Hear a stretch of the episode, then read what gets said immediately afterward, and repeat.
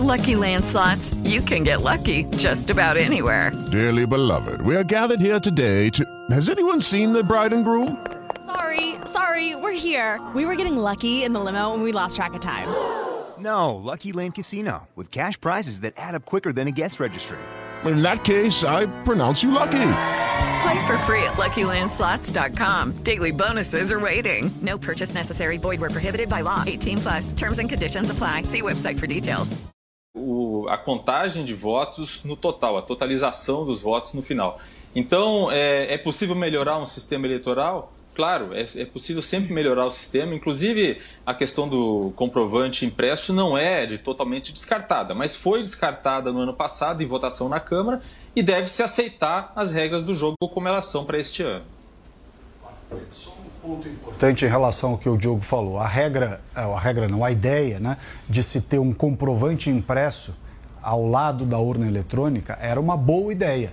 E vários deputados e senadores eram a favor dessa medida. Inclusive, havia um consenso de que essa medida seria aprovada no Congresso Nacional.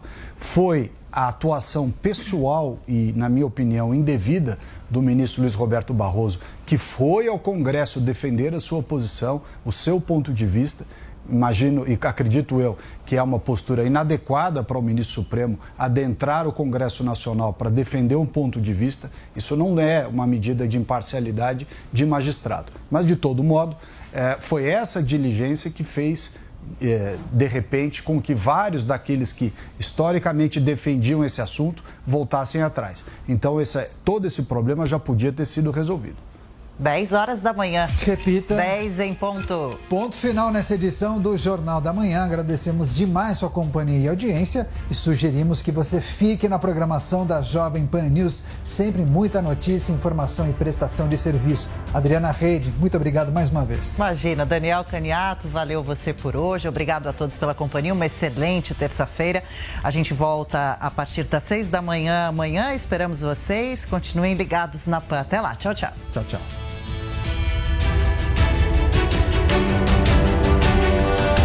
A opinião dos nossos comentaristas não reflete necessariamente a opinião do Grupo Jovem Pan de Comunicação. Realização Jovem Pan News. Jovem Pan Morning Show. Oferecimento Loja e 100. Mas Loja e 100 tem tudo que você está namorando. Mês dos namorados é nas Lojas e 100. Ainda bem que tem.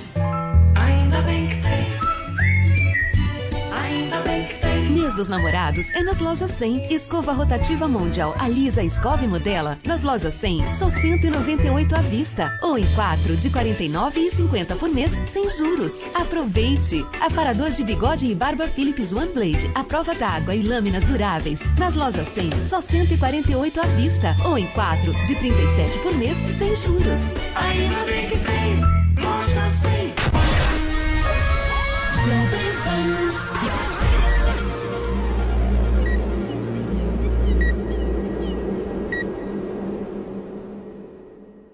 Excelência, bom dia pra você, ótima terça-feira. Estamos chegando, hein? Começando mais um Morning Show aqui na programação da Jovem Pan News. E hoje o bicho vai pegar por aqui, eu te prometo, porque a gente repercute o pedido da ministra Rosa Weber para que o presidente Jair Bolsonaro preste informações sobre políticas públicas voltadas para a população negra. O processo, gente, é baseado no número de mortes violentas em ações policiais. Também vamos receber aqui nos estúdios da Jovem Pan News em São Paulo o vereador Fernando Holliday, que vai comentar uma ação que ele está movendo contra a cantora Ludmilla. Ele quer suspender o pagamento à artista por um show na virada cultural justamente após ela fazer o gesto de L com as mãos. Era de Lula ou de Ludmilla? A gente vai conversar daqui a pouquinho sobre isso. O Guga Noblar já está se mexendo daquele jeito, tá tenso, tá nervoso. E olha só, gente, após uma polêmica sobre o show com verba pública, o cantor sertanejo Gustavo Lima desabafou e chorou numa live. Você vai ver tudo isso a partir de agora ao vivo para todo o Brasil até às 11h30, contando muito com a sua companhia. Vem tomar um café com a gente. Bom dia, Paulinha. Bem-vindos todos vocês. Já temos uma tag para chamar de nossa. Hashtag campanha é Campanha antecipada é o quê? O que é que é campanha? O que é que não é campanha? A gente quer discutir esse assunto com vocês no Twitter com muito bom humor e leveza, características principais dessa rede social. Participe com a gente no Morning e vocês também fazem parte aqui do programa. Ao final a gente mostra os melhores tweets. E a gente começa o programa de hoje justamente repercutindo um pouco justamente o pedido da ministra Rosa Weber, Rosa Weber, perdão, para que o presidente Jair Bolsonaro preste informações a respeito de políticas públicas federais voltadas à população negra. Nós vamos diretamente para Brasília conversar com a nossa Paola Cuenca para entender um pouco a razão, o motivo desse pedido, né, Paola? Bom dia. Olá, bom dia. Esse pedido foi feito pela ministra Rosa Weber porque ela é relatora em um processo que foi protocolado ali no STF por diversos partidos de oposição e pela entidade direitos ne por direitos negros da população a respeito de uma ação e também omissão do governo federal que impedem a população negra de ter acesso a direitos fundamentais como o direito à vida, à igualdade, à saúde, à alimentação e também à segurança. Nesse processo, o que esses partidos e essa entidade solicitam ao Supremo Tribunal Federal é que obriguem o governo federal para, no prazo de um ano, desenvolver um plano nacional de enfrentamento ao racismo institucional e à política de morte à população negra. O que seria, nesse plano nacional, uma série de políticas públicas e ações para justamente combater o racismo institucional, principalmente. Nesse sentido, há uma sugestão ali para conter, por exemplo, cursos que fossem voltados às forças policiais a respeito desse racismo institucional e da importância de se garantir esses direitos fundamentais à população negra, além também de políticas públicas que pudessem garantir a inserção de pessoas negras na política e também um centro de referência que pudesse atender essas pessoas que são vítimas de racismo, inclusive fazem denúncias, um centro que pudesse atender toda a população negra. Esse processo ele foi protocolado na primeira quinzena de maio no Supremo Tribunal Federal. Então essa movimentação que foi feita pela ministra Rosa Weber, relatora, é muito inicial. Ela pede então que no prazo de 10 dias a o presidente da República preste informações a respeito de políticas públicas que estão voltadas para a população negra e também a Procuradoria-Geral da República e a Advocacia-Geral da União devem ser notificadas a respeito desse processo. Muito bem, Paola, obrigado pelas suas informações. A Paola que está nos corredores do Congresso Nacional. É isso, né, Paola? Tô vendo, a gente está vendo aí justamente essa imagem. A Paola trazendo informações diretamente de Brasília. Qualquer novidade você aciona a Yes. gente por aqui. Turma, essa ação que a ministra Rosa Weber está justamente agora pedindo esclarecimentos do presidente Jair Bolsonaro foi apresentada no dia 12 de maio por sete partidos. Adivinha. São eles. Chutem. Sol, PT, PCdoB, PCdoB, PSOL, PT, Rede, é, Rede, PDT, Isso aí. PV, Nossa, PSB, PCdoB e tem uma Ah, organização nata. da sociedade civil, chamada Coalizão Negra por Direitos. Ela só está pedindo informações, né? Não há nenhum tipo de julgamento nesse sentido e é mesmo de praxe quando uma ação é apresentada justamente fazer esse pedido. Você vê problema nisso, Adriano? Eu acho que é um constrangimento formal ao governo, um cerceamento de algum tipo de. Porque a Constituição ela exige direitos de igualdade, é uma Constituição utópica que dá direitos de igualdade, segurança, ah, de felicidade, ou seja, uma, uma série de coisas que são meio ah, exageradas, a meu ver. Você conquista exatamente a sua riqueza, os seus, os, seus, os seus dividendos, o seu trabalho através do mérito próprio. O Estado não tem obrigação de te dar nada disso. Agora, eu acho que esse tipo de coisa, ah, a questão da questão da igualdade racial, eu acho meio maluca, porque a gente já tem uma igualdade racial no Brasil, porque a gente já tem a maior miscigenação entre os povos, o que torna a gente o país menos racista do mundo. E falar em racismo institucional é patético. É claro que existem pessoas racistas no Brasil, como existem pontualmente estupradores, assassinos, pedófilos, mas seria errado dizer que o Brasil é institucionalmente pedófilo ou estuprador ou assassino. Ou seja, quem tinha que ser processado por não fazer algum tipo de atividade, não só em relação aos negros, mas aos brancos, aos mestiços, aos pardos, que eh, foi, seria o próprio STF. Ele sim teria que ter sido interpelado, porque deixou as pessoas sem trabalharem durante dois anos. Brancos, pardos, cafusos, mestiços, mulatos, mamelucos, índios. Esse tipo de coisa é uma coisa que atinge a possibilidade de falta de saúde, falta de trabalho, falta de emprego, falta de oportunidade de ascensão através da educação, que, que foram cerceados toda a população brasileira miscigenada. Isso foi da ordem do STF. Ou seja, se o Bolsonaro tenta fazer uma política pública para todas as pessoas, todos os povos, todas as etnias, o STF, de maneira também democrática, cerceou o trabalho de milhares de pessoas. É claro que esse tipo de coisa é endereçada por partidos de esquerda, às vésperas da eleição, para estabelecer um constrangimento e um discurso para dizer que o Bolsonaro não faz nada em relação aos negros do país. Vou dar só um exemplo. Eventualmente, as forças policiais, elas realmente fazem um tipo de ação absolutamente objetiva em relação à discricionalidade que eles têm de identificar suspeitos. Isso não quer dizer que seja racismo. Existe uma série de comportamentos, de atitudes, de ações, de aparências que levam a perceber a aparência do, do tipo de ação, do tipo de discurso, do tipo de efetividade da situação de um sujeito suspeito. Se você tira essa discricionalidade da polícia, você tira um- uma série de preconceitos, e preconceito não estou falando de preconceito étnico, você estabelece que a policial não pode ter nenhum tipo de atividade discricionária para identificar ou suspeitar de alguém. E aí a, a atividade de inteligência policial cai por debaixo do tapete como sendo tudo de preconceito social, se étnico, racial, ou coisa do tipo. isso. As operações policiais são feitas pelas polícias militares. A maioria das polícias militares As são polícias negras. militares, não, mas São calma. A gerência também. das polícias militares são feitas, inclusive, pelos estados, né? O responsável Sim, pela polícia Sim. militar são os governadores. Sim, sim, o que, sim. que o Bolsonaro tem a ver com uma ação policial nesse sentido? Pois é, existe uma, a questão das, as questões Não, não, das forças ponto- policiais É são pontuais de prefeituras, de estados, a ação de segurança pública é sobretudo feita por questões. Agora, a, a ação movida não é só em, resta- em relação à ação policial, é em relação à oportunidade de trabalho, é mais ridícula, oportunidade de trabalho, de saúde, Ó, de é educação outra- geral, ou seja, os negros no Brasil estão sendo abandonados. Não, a população pobre, que coincidentemente, infelizmente, depois da, da abolição da escravatura, os negros foram jogados na, na- na marginalidade, ou seja, a população pobre é sobretudo negra, parda e mestiça. Foi jogada na marginalidade, mas isso não é culpa do Bolsonaro, você tem que resgatar toda a miséria do Brasil. Pelo que eu te conheço, eu acho que você acha que o governo Bolsonaro é um governo racista. Me dá uma razão para isso. Não é só ver quem ele colocou como secretário do combate ao, a- ao racismo, né? Aquela pasta negro, ligada né? ao racismo, Sérgio Camargo, que foi Negro. colocado ali por ser um adversário, um inimigo Ele é dos racista? movimentos negros. Peraí, Porque peraí. o Jair Bolsonaro, ele enxerga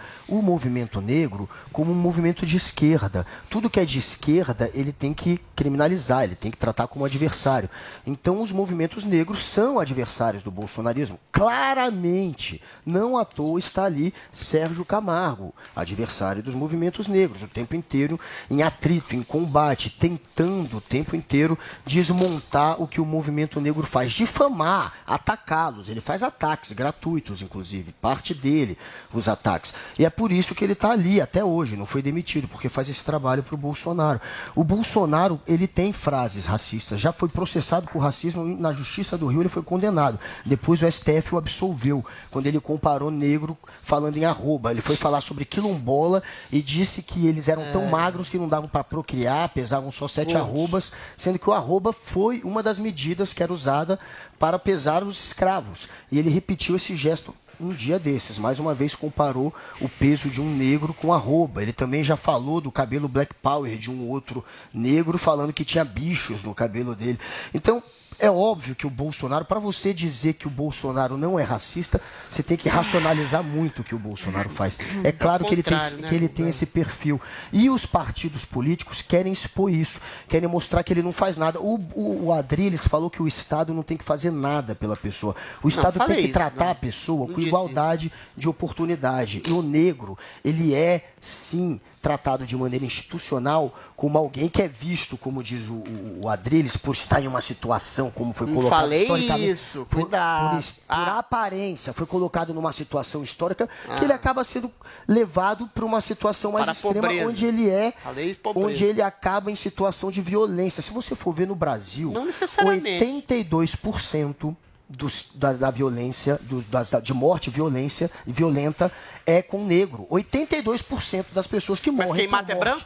Violenta Quem mata é branco? o negro. conta aqui. Muitas vezes é o branco. É branco? Muitas Agora, vezes é- não, ah, outras vezes é o branco? É negro. mestiço, mais O que eu quero dizer é o seguinte, gente, existe uma situação. Eu quero saber o seguinte, alguém acredita que o negro ele está mais propício a cometer crime ou a se envolver com crime? Ninguém ou é falou uma isso, situação histórica? Claro que é uma situação histórica e estrutural. E ele sim sofre um preconceito institucional do Estado. Isso é óbvio. Hoje em dia, os rótulos estão tão fortes que a gente já perdeu, inclusive, o sentido e o significado da Também Quando a gente chama, por exemplo, uma pessoa de fascista, uma Hum. pessoa de comunista, por muitas vezes, a gente está perdendo um pouco. Qual é Também o acho. significado de uma pessoa ser racista? Ótima pergunta. Me explica isso. Que- Uma pessoa é Olha, a racista. pessoa o que não é ela faz para ser racista? A pessoa não é só racista Perfeito. quando ela olha para um negro e fala, eu não gosto dele por causa da cor da pele. Existe um Bolsonaro racismo. é assim? Não, Ele não olha é pra assim. cor da pele Obviamente que ele fala- não é assim. Existe um racismo estrutural de você olhar para o aí é negro vago. e achar Qualquer assim. coisa é racismo. Por exemplo, como Ah. o Bolsonaro faz, que a pessoa, por entrar em cota, ela é uma pessoa menos qualificada. Isso vem de um racismo Mas isso tem nada a ver com Mas a racismo. própria a cota é racista. estrutural. A ver a você achar- pele Quando você anda na rua, aí você olha uma pessoa em situação de pobreza e vê que ele é mais, ne- é, ele é mais escuro e acha que vai ser assaltado. Ou quando o policial trata ele já como um suspeito. Isso é o racismo estrutural. Aquele policial pode muitas Mas vezes isso ser negro. também é ser racista. Isso é um racismo. Claro que isso Na é um racismo opinião. intrínseco. Óbvio Se que você é. vê um cara com corrente Peraí, de ouro, dente de ouro, sem dente, sem calça, se você vê um japonês com, com um terninho, qual que você acha que é mais propenso Por que, a que você acha que na- no supermercado é o negro que muitas vezes é abordado de maneira violenta pelo segurança e racismo, não o loirinho o de olho azul sendo pobre? pode haver. O loiro pobre Infelizmente, e o Guga, negro pobre. no Quem Guga, sofre presta atenção, isso não é racismo. Rodrilinho, Infelizmente. Licença. Deixa eu só te pedir uma coisa, só, só um minutinho. Vai, eu quero chamar o VAR no programa. Zoe Martínez, por favor. Tô quieta hoje, né? Tô, tô comportada. Mas- Ô, Paulo, é, respondendo a tua primeira pergunta, o que, que o Bolsonaro tem a ver com isso? Eu te respondo.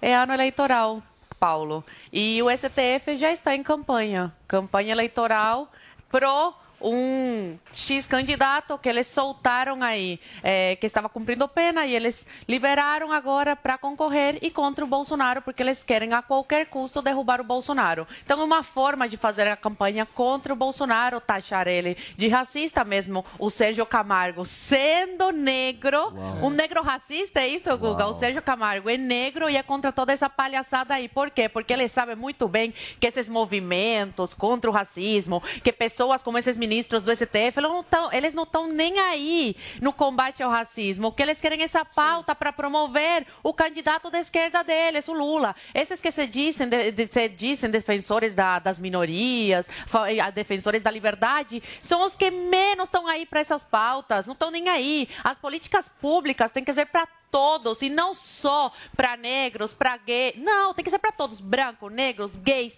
Todos, não tem que distinguir por cor. A mesma, a mesma coisa acontece com a cota racial. O que a capacidade intelectual da pessoa tem a ver com a pele? Eles mesmos eh, aumentam o racismo, porque você colocando né, uma pessoa na universidade por ser negra, ah, só porque pela cor da pele essa pessoa não tem capacidade de passar por um vestibular e, e ter cota social, aí sim, cota, social, defendo uma pessoa que teve menos oportunidades, que não teve oportunidade de fazer um cursinho pré-vestibular, que não estudou numa escola particular, essa sim merece um empurrão com uma cota social. Agora, cota racial, o que tem a ver? Nada, o que eles querem é dividir para conquistar. E estão fazendo isso agora na campanha, está começando apenas, ainda tem muita água para rolar e a Constituição é bem clara no artigo 5 que fala Todos são iguais perante a lei, sem distinção de qualquer natureza, garantindo-se aos brasileiros e aos estrangeiros, olá, residentes no país, a inviolabilidade do direito à vida, à liberdade, à igualdade, à segurança e à propriedade. Eu sei que a Constituição ultimamente não está valendo muito para esses ministros do STF, mas é bom sempre dar uma refrescada na memória deles. O Paulo Matias fez a pergunta mais importante desse programa aqui nesse tema. O que é ser racista? O que é ser racista? É muito simples. Estabelecer uma, um- uma superioridade de uma raça ou de uma etnia em relação à outra. Quando você subjuga um negro, quando você humilha um negro, tira ele do posto de trabalho porque ele é negro, quando você faz algum tipo de constrangimento por causa da cor da pele, é ser racista. Fora isso, tudo é da ordem subjetivo. Quando o Bolsonaro faz uma piada com o cabelo Black Power, que é grandão, aí você fala que é racismo institucional. Mas você pode fazer piada com a altura de alguém, com a, com a- com a gordura de alguém, com a vesguice de alguém, com o tamanho da cabeça de alguém. Isso não quer dizer que você seja um preconceituoso, Lavar o um chão é coisa de racista, preto, pode? Eventualmente. Isso é racismo. Ah, porque isso você é está racismo. identificando Entendi. o negro como uma, Tá uma é profissão de, de- de, de, eh, de serviçal que remonta à escravidão. Quando você fala de quilombolas, de, de, de, arrobas, que é uma unidade idade que significa 15 quilos, não quer dizer rigorosamente Imagina, nada. Tá falando em relação à espessura do corpo. Ou seja, quando você joga na vala qualquer tipo de piada, qualquer tipo de afirmação sobre o corpo da pessoa como sendo racista, você simplesmente premia os racistas verdadeiros. Porque o racismo vira uma coisa estrutural, aí se todo mundo é racista, absolutamente ninguém é racista e todo mundo pode ir pra cadeia de acordo com a vontade daquele juiz que não vai com a sua cara. E esse negócio é muito perigoso, Paulo, é, pelo seguinte: quando um policial aborda uma pessoa, e geralmente a maioria da população é parda, mestiça e negra, ainda tem isso, aborda uma pessoa, sei lá, que está com um comportamento estranho, que está sob andrajos, que está com dente de ouro, sei lá, com a corrente de ouro, com um cara mal encarado. Aí você vai abordar ele eh, de alguma forma com atitude Dente de suspeita, vai falar: ah, é porque eu sou negro? Então você impede qualquer tipo de discricionalidade na atividade policial Você de é abordar um preconceito que movimento faz suspeito. ou seja, qualquer comentário? movimento ou atitude suspeita é Dente de vista como pode. atitude preconceituosa do policial. Deixa ou seja, se tudo é um racismo, nada pode ser feito, nada pode ser dito em relação a qualquer pessoa. Deixa eu ouvir a Paula um pouquinho a respeito desse tema. Eu Vai acho lá, que o. Guga trouxe algumas questões aqui que é, de número e que não são subjetivas em relação à violência contra a comunidade negra. Maior número de pessoas mortas, inclusive pela polícia, que também é negra, Adriles, mas o racismo es- es- estrutural ele não exclui nenhum de nós, nem quem é negro, né? Pois Então, é, se assim, todo mundo é racista, não então é todo é mundo ponto. é É racista, sociedade Adriles. Quando você fala isso, você está simplificando um conceito simplificação que é todo identitarismo. mundo pode peraí, ver através de números, não. números de oportunidade, cargos de liderança, números de violência. São números bastante concretos que traduzem uma realidade que é essa. Temos um racismo estrutural. Não quer dizer que todo mundo seja racista, mas quer dizer que a gente vive num molho, num molho em que a gente pode incorrer em várias atitudes que são racistas e preconceituosas. Né? acabou de Aí eu não tô nem falando do caso do Bolsonaro, que vocês fazem essa defesa, que é uma questão de piada, você ligar, por exemplo, o cabelo Black Power à sujeira, que eu acho, eu não acho uma piada, eu acho uma grosseria. Tá? Agora, se isso é crime, se não é crime, aí você quer entrar nessa discussão. A verdade é que ninguém responde quase no Brasil por crime de racismo. Existe uma lei, né? Existe ali até uma punição de prisão e isso nunca Talvez acontece porque porque muitas assim pessoas Brasil. alegam a subjetividade e muitas vezes alegam condições subjetivo? ali emocionais é e mentais e que não podem eh, ser julgadas pelo que falaram e pelo que reproduziram. que é Só que a comunidade negra continua sofrendo com números muito claros que vão muito além da subjetividade. Não existe então, não adianta negra. ignorar a realidade numérica, um a realidade dos fatos. Não adianta negar. Partir de um caso particular em que você quer achar que é uma piada para ignorar o racismo estrutural que se apresenta se através de números ofende muito claros. Racismo estrutural, eu acho que é um nome muito vago. Drilly, só um minutinho. O Guga tinha pedido antes, pra Então ser vai. justo aqui. Não, Vamos lá. o melhor foi o Adriles querendo justificar, dizendo que o policial deve ter sim é, algum tipo de discrição, de Discricionalidade. de, de Poder subjetivo de discricionalidade averiguar quem é para averiguar ou não. pelo cara ter um dente de ouro, o cara um tá com uma calça lá, Vini, mas daí você vê da onde não deveria, óbvio que não deveria analisar alguém por, tá, então pelo, não pode analisar por como nada, se então. veste ou por pelo dente de ouro ou pela cor É da pele, de prática é isso, conjuntos é daí probatórios da potencialidade Gente, é um exemplo, é daí que vem. exemplos vagos. É daí que vem. Você acha que o policial ele faz exatamente o que o Adriles falou? Ele analisa o dente de ouro e analisa a cor da pele. É óbvio que isso acontece no Brasil. 30% das mortes no Brasil partem de agentes da polícia, das mortes violentas. São brancos? São Portanto, eles racistas? matam, não interessa a cor, eles matam 30%. 30% das mortes, dos homicídios, são Eles matam pessoas da inocentes? polícia. Melhor e desses, mais de policial perder a sua 80% são negros. O negro é uma pessoa que está são mais brancos? propícia a se envolver com crime. Mas vê Não. aí se esses Ele negros foi são colocado criminosos ou não. posição onde um se esses que policial... morreram eram criminosos ou são inocentes. Claro que não dá para justificar 30% de, de morte. Não, se fosse o policial, tudo bem, né? Números você tentar, vagos, É né? animalesco você tentar justificar a polícia matar 30% das mortes de, de, de violentos do Brasil sendo da polícia. Não tem como justificar, há um excesso. Tanto que quando você Entre coloca a câmera... criminoso, quando você coloca deles. a câmera na, na, na, na, na roupinha do policial, cai esse número, porque tem muito policial que está matando de maneira errada, por tá, tá assassinando. E que Aham. quando está sendo vigiado, ver você ele para subir de fazer. ombro. Tá sendo vigiado, Só que você vai a tua vida números gente, Peraí, peraí. é só olhar os números. o crime com flores. É só olhar os números. Pra fechar, Existe Guga, vamos um lá. racismo estrutural a ponto de até o Adrilles acabar dizendo que sim, Vamos que a lá. gente pode analisar Adrilles a pessoa em seguida, pelo Zoe. Físico dela. Vou responder a Paulinha. Quando a Paulinha fala em comunidade negra, é uma coisa aí sim também subjetiva. Não existe comunidade negra em essência num país miscigenado em que as pessoas têm vários matizes de pele. Vários matizes de Não pele acredito. também incorrem na polícia. Você pode dizer que é de maioria negra, de acordo com a sua perspectiva ideológica ou não. Mais negro, mais mulato, mais ma- mais, mais branco, enfim. Existe um caldo de mistura racial no Brasil que não dá para estabelecer com precisão absoluta, a não ser que seja um negro retinto.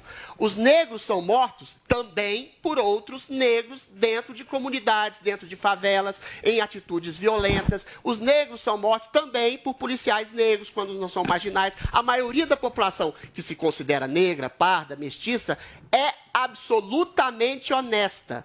Quem eventualmente é morto ou preso é porque incorreu na marginalidade. É.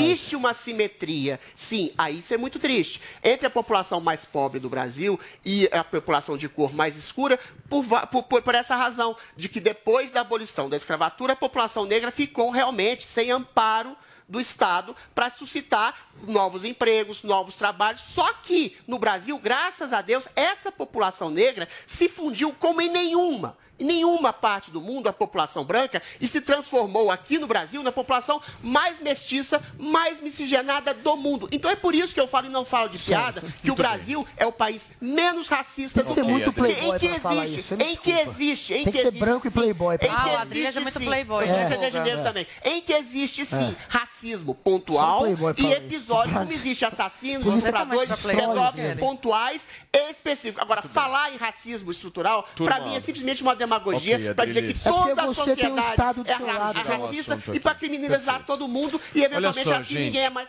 A comissão avaliadora do teste público de segurança do sistema eletrônico de votação validou a verificação realizada em urnas eletrônicas. Paulinha, traz os detalhes para a gente dessa verificação. Vamos falar desse relatório que foi divulgado na segunda-feira e que mostra que as barreiras de segurança ali nas urnas foram efetivas. Então, a, comissão de especialistas do Tribunal Superior Eleitoral concluiu que esses testes com as urnas eletrônicas demonstraram que eles falaram de maturidade do sistema eleitoral brasileiro, em que as barreiras de segurança do sistema foram, como eu já falei para vocês, efetivas. Então, nesse relatório final, eles ressaltaram que a urna eletrônica transmite segurança e confiabilidade para o eleitor e que nenhuma das ações conseguiu mudar o resultado da urna, fraudar o processo e nem alterar nenhum dos votos. Pois Os é. testes foram realizados em novembro do ano passado e maio desse ano. Foram 26 investigadores que realizaram 29 planos de ataques contra as urnas entre 22 e 27 de novembro.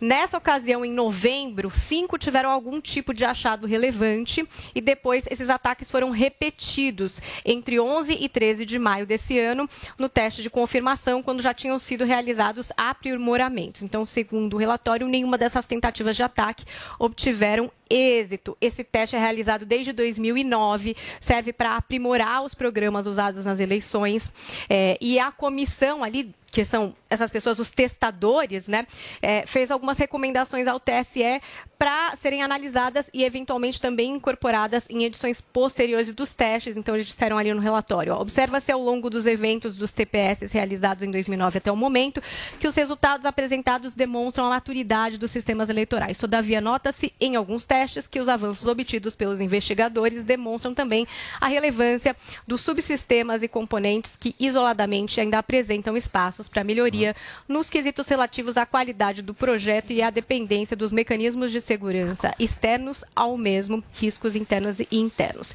Também ontem, ontem em evento que comemorou, ontem, né, em evento que comemorou os 90 anos do TSE, o presidente do tribunal, Luiz Edson Fachin, falou sobre o papel da justiça eleitoral. Ele disse o seguinte: olha, a justiça eleitoral atua como guardiã das eleições limpas, seguras e transparentes, bem como da própria democracia.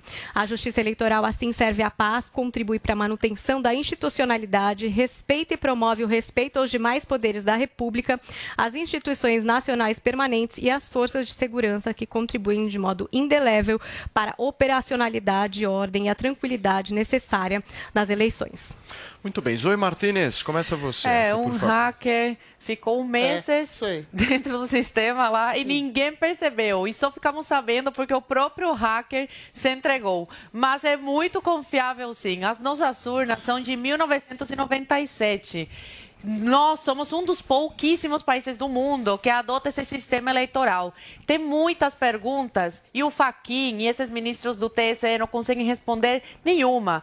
Qual é o problema? É a pergunta mais simples que eu faço e eu gostaria de obter uma resposta, mesmo sabendo que a nossa batalha em relação ao voto impresso auditável está perdida esse ano, mas o povo brasileiro vai continuar lutando por isso nos próximos anos. Mas eu queria saber qual é o problema do TSE em garantir mais transparência para as pessoas, para o povo. Qual é o problema deles colocarem, pelo menos o exército, né, lá na salinha para contagem dos votos? Ou qual é o problema de, de instalar né, o voto impresso auditável? Até na Argentina tem o voto impresso auditável, que foi um brasileiro que instalou lá e o brasileiro se colocou à disposição do TSE para instalar aqui no Brasil e o TSE não quis. Nós e mais dois países do mundo somos os únicos que adotamos esse sistema eleitoral. Qual é o problema de mais transparência? Eu gostaria que o TSE me respondesse. Eles têm medo de mais transparência? Por quê? Qual é o medo deles? Me expliquem. Explica, Guga Noblar. Olha, eles não têm medo nenhum de transparência, não- tanto que eles fizeram mais uma vez um teste público e colocou sob o escrutínio de militares, de hackers da sociedade civil, as urnas para que fossem testadas e mais uma vez ninguém conseguiu invadir. Quando ela fala em invasão, foi uma invasão ao sistema do TSE, não foram as urnas. Tem nada a ver O com sistema urna. contabiliza A no urna- final, Não, Guga. quem contabiliza são as urnas. As urnas, Ah, tá. quando cada É urna, a somatória você pega lá e bota na, Sacanagem na eletrônica, hein? você coloca o resultado de cada urna lá na, na, na sessão eleitoral, tá ali, qualquer um na sua casa pode somar. Não tem por que invadiram. Invadiram o TSE, qualquer um de casa pode fazer essa somatória, porque você vê o resultado das urnas. Isso é impossível de ser fraudado. Então as urnas não são fraudadas, eles ficam tentando inventar essa mentira. A outra, a outra é de que a urna, ela não é atualizada. Toda eleição a gente atualiza. Em dezembro do ano passado foi apresentada a nova urna. Ela é sempre atualizada. E ela não tem só no Butão, em Bangladesh, na França, nos Estados Unidos e no Japão eles também têm. Contagem Em pública, né? parte desses Unidos. países, em Explica sete estados americanos, são os estados que têm a maior eficiência em fazer a contagem da apuração. Lá, o problema foi a, a votação pelos correios. Sequer puseram em suspeita a votação em urna eletrônica, porque é ridículo. Aqui no Brasil, a é, o Bolsonaro voltou a colocar em suspeita, porque ele viu pelas pesquisas que tem grande chance de perder. Ele- ele coloca suspeita tem 10 anos, quando ele se calou, É porque ele se calou. O Centrão fez ele 10 se calar. O Centrão fez ele ficar caladinho por meses. E aí, a confiança do brasileiro nas urnas, segundo o Datafolha, saltou, tinha caído 50%. para 69% e saltou para 82%. Agora, no último Datafolha, caiu de novo para 71% por conta dessas leviandades. Isso é leviano. Você fazer esse tipo de comentário atacando umas urnas sem não que haja um caso sequer, desde 96, que você possa colocar em dúvida uma eleição sequer, Perfeito. isso é leviano. Eu não estou atacando, eu Não estou dá pra colocar em questionando como dúvida no país uma coisa- democrático.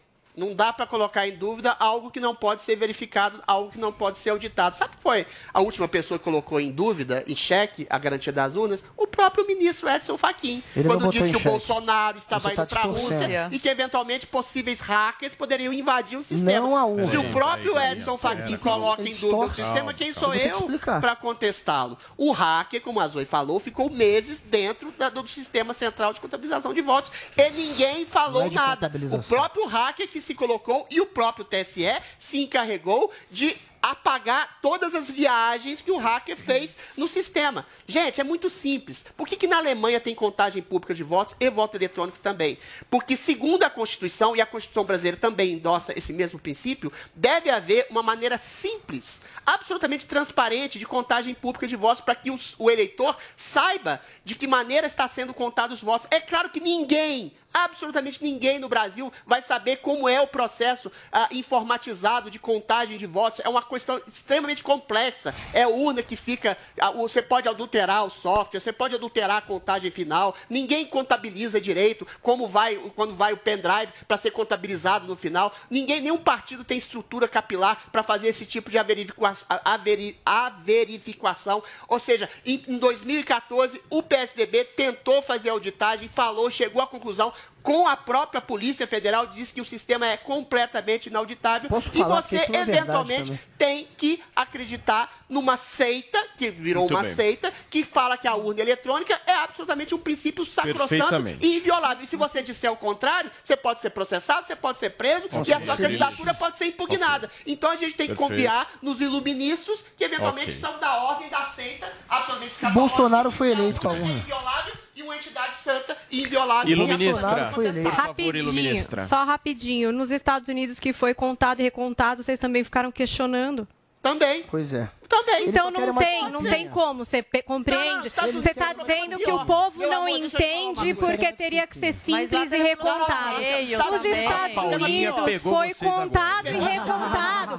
Pediram recontagem, foram para o Supremo, foi tudo recontado e você questiona até hoje. Então, assim, não tem como te satisfazer se não ganha É quem você quer, não sei. Não, senhora. É Nos Estados. Unidos, Não quase metade dos votos foram feitos por correio. Qualquer débil mental sabe que através de votação em correio, você tem Hum. mil, mil e uma formas de, de, de- de adulterar a possibilidade Sempre de vai votação. ter uma forma Unidos- nessa seu pensamento. Unidos- E se alguém entrar na sala? E se alguém trocar uma cédula? E se alguém pôr um saquinho diferente?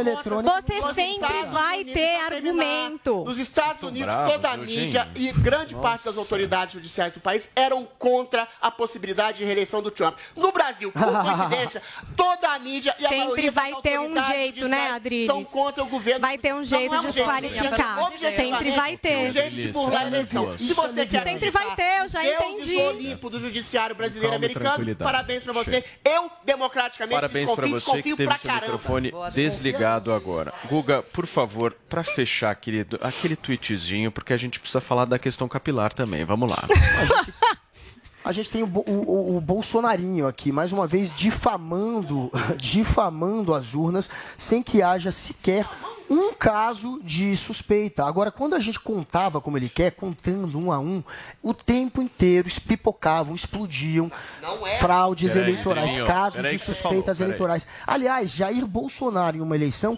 teve votos que foram contados a mais, que depois tiveram que descontar, apagar, descontar da, da, da votação final dele no Rio de Janeiro. Até o Bolsonaro já passou por isso na época do voto impresso. Estou dizendo que ele fraudou. Mas era comum haver fraude. Muito bem. É completa, mas você falar que contagem, vai- essa um tweet. contagem, na verdade, só vai bagunçar ainda mais a eleição. Não, é só pra desmentir esse cara aqui, que ele sempre insiste em falar isso, espalhar essa fake news a respeito da urna eletrônica auditável, que não é no papelzinho. Colocaria, deixa eu terminar, colocaria uma caixinha transparente que quando você apertasse o número do seu candidato, imprimiria dentro dessa caixa, que não tem como você encostar no papel, e comprovaria que o voto foi pro X candidato. Você não falou isso, você sempre dá a entender outra que eu coisa. falei? Então, vamos parar aqui de fake news. Não, o que, que eu falei? bem. Turma, No deixa eu um tweet. assunto aqui. A Mega Sena pode pagar 120 milhões de reais. Querido, você fez 30 tweets. A Mega Sena pode pagar 120 milhões de reais hoje, gente. As apostas podem ser feitas até às 19 horas em lotéricas ou pela internet. O valor mínimo das seis dezenas é de R$ 4,50. Não houve ganhadores do prêmio principal, realizado inclusive no último sábado. Muito bem, são 10 horas e 36 minutos. Deixa eu fazer uma pergunta. Meu amigo, minha, minha amiga, você que nos acompanha em todo o Brasil. Por um acaso, você pegou Covid já? Dá uma olhada na sua cabeça, meu amigo e minha amiga, porque eu tenho certeza que você teve queda capilar. Você sabe, meu querido Andrade, eu estava lendo um estudo, olha só que chique, do Journal of the American Academic of Dermatology e disse que 400% de aumento de caso de queda capilar aconteceu justamente por conta, sabe do quê? Pandemia, cara. Meu, a galera tá perdendo o cabelo. Exatamente, também do pessoal ter ficado em casa todo esse tempo. Também teve a questão do estresse do dia a dia, que as pessoas sofreram reflexo da queda capilar.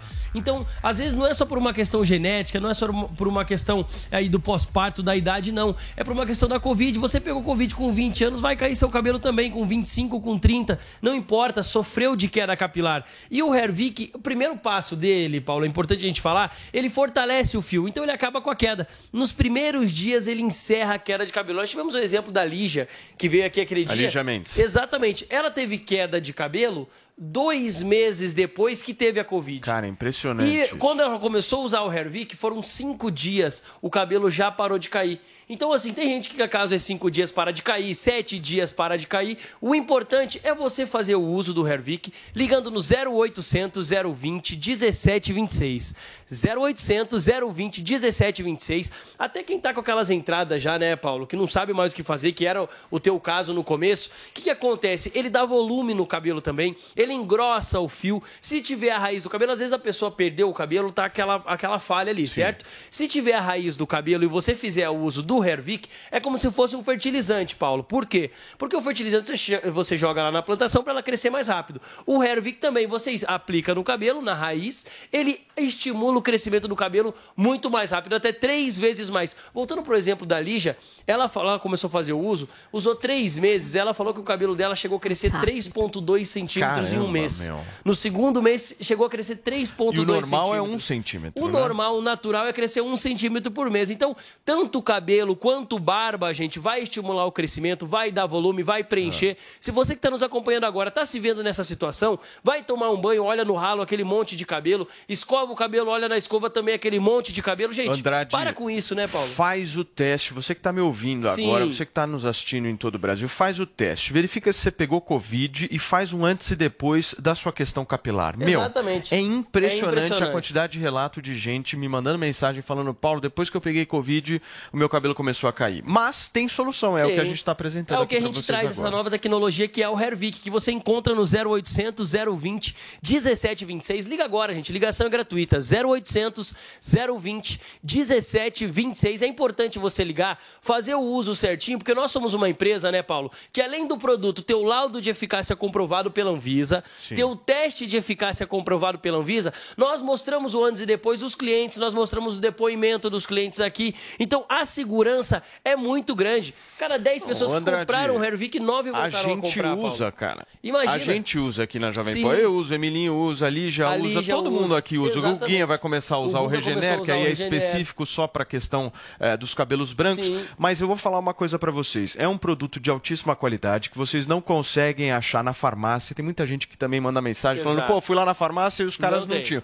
Gente, esse produto é só ligando no 0800 020 1726 e é um produto que o que eu mais gosto do Hervik, Ah. cara, é o seguinte, não demora para aparecer resultado. Não demora, esse que é o bacana. Esse, esse é o ponto chave Exato, da porque questão. vezes a pessoa vai fazer um tratamento, Porque tratamento o cara é vai lá, um compra um produto, aí fica seis meses usando. Para o cara ver seis Exato. meses alguma coisa, o cara já desistiu de usar. Já porque o cara tem de que usar. ser regrado, tem que passar de Exato. manhã, de noite, fazer a coisa certinha. No Hervik, a primeira sensação que você já tem é o seguinte, a pausa da queda. Exato. Que é o mais importante. Você já primeiras parou de cair já. Exato. Opa, mudou alguma coisa. E aí, a partir disso, o fio fica grosso, gente. A gente consegue criar volume no cabelo, Sim. que foi o que aconteceu no meu caso. No caso do Criou Emílio, ele volume. conseguiu desenhar a barba, gente. Imagina, em dois meses de uso, ele conseguiu já estar Escuta, desenhando a barba. Me dá uma promoção meses. legal hoje pra galera ligar agora no 0800 020 Eu 1726. tenho duas notícias pra promoção hoje, viu, Paulo? Uma boa e uma ruim. A Bora. boa é que eu vou manter 40% de desconto pra quem ligar 0800 020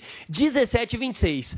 0800 020 1726. 10 vezes no 40% cartão. parcela em 10 vezes sem juros com entrega e ligação gratuita. E a ruim é que hoje é o último dia da caneca de brinde. Tá fazendo o maior Opa. sucesso. Então quem quer adquirir a caneca oficial do. Morning Show é agora. 0800 020 1726. 40% e hoje último dia da caneca de brinde de pra bola. quem adquiriu o tratamento do Hervik ligar, turma, 40. 0800 020 1726, 40% caneca, 10 vezes sem juros. É Valeu. Andrade. Valeu.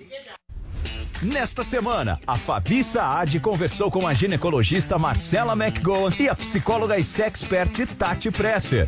80% das mulheres, elas têm dificuldade de chegar ao. Brasileiras. Têm dificuldade. Isso significa que elas não podem chegar absolutamente, mas elas têm essa dificuldade e muitas dessas dificuldades são por falta de informação, falta de entender o seu próprio corpo, né? É uma questão de conscientização, de ignorância da A gente tem, população. por exemplo, um dos maiores mitos da sexualidade, que é o orgasmo na penetração. De que a maior parte das mulheres vai ter orgasmo com penetração, quando isso não é, não é um dado verdadeiro. Não é um um terço das mulheres só tem É, orgasmo com, 80% é, com penetração e o resto não tem. Quando eu falei 80% das mulheres têm dificuldade de chegar ao orgasmo na penetração, tá, Sim. gente? Mas em geral também errado. é, é- é- acho, se eu não me engano, é 65. Não, mas ela ainda, ainda através do clitóris, ela, ela consegue é, chegar um pouco mais, com um pouco mais de facilidade. Mas Hum. aí depende muito, assim, é, falar de sexo solo, por exemplo, a gente só começa a falar de sexo solo é, depois de Sex and the City. Não, não se fala, né? Mas as pessoas que vão no seu Diva falam sobre isso, você com Hoje suas é, pacientes. é muito diferente, porque eu tô nisso há mais de 20 anos, então é muito louco. É, é muito claro, antes de Sex and the City e depois de Sex and the É, City. foi revolucionário. Nossa, porque ali, de repente, a mulher disse, sim, eu faço, eu, eu faço sexo solo, sim, eu me conheço. E Tudo não era da Antes, meu Deus. Tudo por causa da Samantha. revolucionando. Samantha É, eu, revolucionando. eu incluí, que ela falou, na minha, na minha consulta em geral de ginecologia, eu sempre incluí abordar a sexualidade. Não tinha como, porque não tem como você avaliar uma mulher é, na sua integridade sem estar olhando pra isso. Mesmo que a sua escolha seja não viver a tua vida sexual, você precisa estar com tranquilidade em relação a isso, né? E aí, gostou? Então baixe agora Panflix e assista a entrevista completa. É de graça. Oferecimento Tim. Imagine as possibilidades. Jovem Pan Morning Show.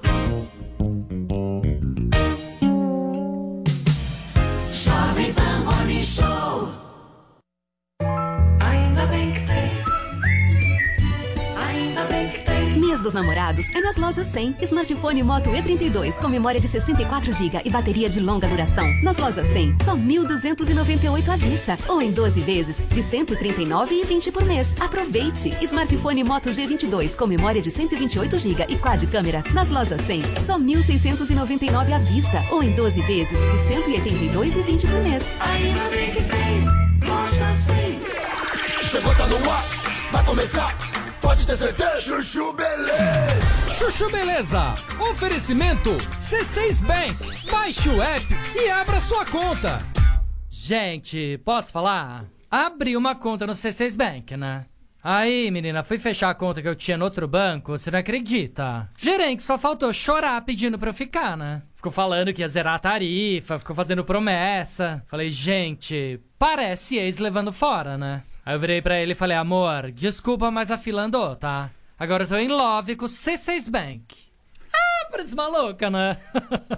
Não, sério. Com o app eu consigo cuidar das minhas aplicações, que eu fico me achando, né? Pedir cartão pra viagem internacional e até abrir uma conta pro Leozinho. Ou seja, não preciso de mais nada, tá? Não, eu tô em love com o C6 Bank, que eu já falei até pro meu marido. Se ele bobear, eu dou um pé na bunda dele e caso com esse aplicativo.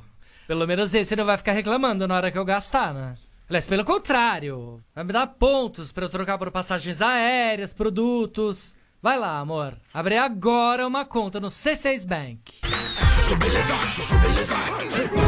Doutor Pimpolho. Ai, calma, doutor Pimpolho. Calma nada, Silidi. Olha isso aqui, meu. Mas, doutor Pimpolho, o senhor já tinha aprovado esse trabalho. A essas alturas, o material já foi pra gráfica. Não quero nem saber, Silidi. Ó, pode chamar os caras da agência aqui que eu quero ter uma conversa com eles. Horas depois.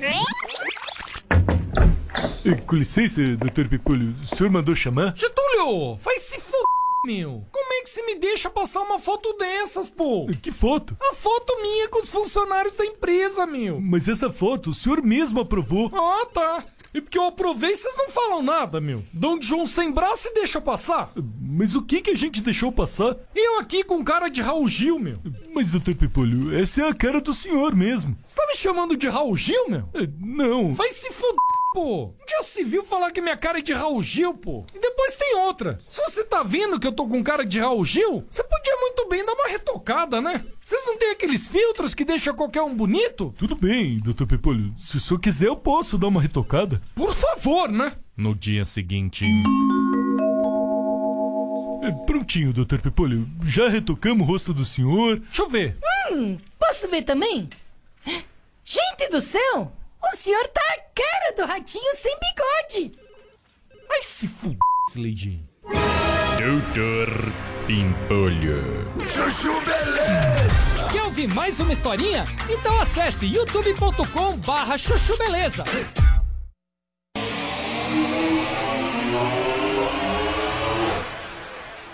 Morte, né? Então, meu sentimento saía a toda a família. Muito bem, nós estamos Ô, ao vivo aqui. eu- Só, calma, Ah, calma, meu amorzinho. Você precisa controlar a sua menopausa. Só um minutinho. São 10 horas e 45 minutos. Nós estamos ao vivo aqui na Jovem Pan News conversando um pouquinho justamente sobre a morte do ator Milton Gonçalves. Agora é a vez do Tá André. bom. Olha, é, primeiro falar um elogio formal, claro, um dos mais atuantes profissionais, tanto do teatro, do cinema, da televisão, prolífico, extremamente talentoso, extremamente querido no seu meio. Faltou, inclusive, um papel de protagonismo grande, mas fez alguns. Eu posso citar um que é muito interessante, a Rainha Diaba, em que ele faz um personagem baseado ah, no Madame, Madame Satã, Satã. uma figura folclórica ah, da história da marginália brasileira. Agora, vão dizer que eu estou sendo contraditório, mas não. O Milton tinha quase 90 anos, ele nasceu nos anos 30. Nos anos 30, realmente, tinha isso que a Paulinha falou, uma espécie de racismo estrutural no Brasil. Eu lembro do Procópio Ferreiro falando, nos anos 40, assim, uma, uma- eu já li a biografia dele, falando assim, acho que nunca a gente vai ter um ator negro encenando nos palcos. Ou seja, o Milton foi um dos primeiros que quebrou esse tabu, ele quebrou esse, esse tabu desse racismo estrutural que a gente tinha à época. Eu acho que não existe isso hoje realmente no Brasil, existe o racismo episódico, mas é um grande ator, é um homem negro que realmente é, superou esse princípio do racismo, que foi começado lá de grandes artistas, passando por Machado de Assis, Pelé, que foi um grande artista do futebol, Milton, eh, o, o Milton Gonçalves, a Clementina de Jesus e vários outros grandes artistas negros que povoaram essa cena miscigenada da arte brasileira, que tanto eleva o nosso povo às alturas e aos píncaros. Muito bem. Gente, são 10 horas e 49 minutos. Já está aqui nos estúdios o vereador da cidade de São Paulo, Fernando Holliday, para conversar um pouquinho com a gente sobre a treta que ele está tendo com a Ludmilla, certo, Guga Ele que Noblar? tá armando essa treta, né? Então, daqui a pouquinho a gente vai entender um pouco melhor dessa treta, mas antes a Paulinha tem um recado muito especial para vocês. Vamos lá, gente, porque está acontecendo em São Paulo uma exposição incrível no Shopping Morumbi, que é a exposição Beyond Van Gogh. A gente já trouxe uma matéria muito legal aqui no Morning Show com a Camila Pavão, mostrando um pouco dessa exposição imersiva, sensorial, que tem sons, cheiros, te leva ali para dentro das obras do Vincent Van Gogh. É um sucesso que já rodou o mundo todo. Agora, essa exposição, gente, só fica em São Paulo por mais três semanas. Depois ela muda de lugar. Mas olha que legal, a organização do evento está sorteando um par de ingressos para você e mais uma pessoa, um amigo, boy ou crush, sei lá quem é que vocês querem levar nessa exposição incrível, para poderem ali conhecer de perto essa exposição. Para participar é muito simples, é só entrar lá no perfil oficial deles no Instagram, que é o arroba Beyond Van Gogh Brasil, tá escrito aqui no nosso é, Para você que está assistindo por imagens, encontrar o post do sorteio, né? E ali no post do sorteio você tem o passo a passo para poder concorrer a esse par de ingressos para conhecer essa exposição incrível Beyond Van Gogh no Shopping Morumbi, só por mais três semanas aqui em São Paulo. Não percam. Muito legal essa exposição, Paulinho. Então, é é para entrar no Instagram, certo? Exatamente. Beyond Van Gogh Brasil. Tá escrito aí no GC, é só vocês copiarem justamente isso e ir direto pro Instagram participar do sorteio, exposição impecável, certo, Paulinha? Isso aí, recado dado. Muito bem. Turma, vamos pra treta agora? É isso, Goguinha? É Tudo isso. bem, vereador Fernando Holliday aqui presente nos estúdios da Jovem Pan em São Paulo. Você tá bem, meu amigo? Tudo Opa, certo? tudo bem? É um prazer estar aqui com vocês mais uma vez. Só arranjando confusão, né? Pra variar. Escuta, me explica um pouco. Você entrou na. Só pra contextualizar aqui pra quem ainda não sabe dessa história. A Ludmilla fez um show no último final de semana na Virada Cultural de São Paulo, certo? E aí ela fez aquele O L. Aquele L de Ludmilla. Pelo amor de Deus. Aquele L de Luiz, É, certo? isso. Ela fez. Cadê, ó? Olha aí, ó. Aí o que que aconteceu? Você ficou bravo e você foi pra justiça, certo? Exatamente. E você entrou com uma ação pedindo que ela não receba esse cachê da virada cultural de De São Paulo. 222 mil reais. De 222 mil reais. Aí o que, que aconteceu, Paulinha? Tô contextualizando a treta. Vai, aqui. Depois quero você me fala se eu saber. bem. Tá bom. Coloca na tela, Vini, por favor, de novo. Olha só. Aí a Ludmilla ficou brava que você entrou na justiça. E foi pro. Twitter. E falou o seguinte: Ô Fernando Holliday, deixa eu te contar um negócio. Meu nome também começa com a letra L. E aí vocês começaram a tretar no Twitter.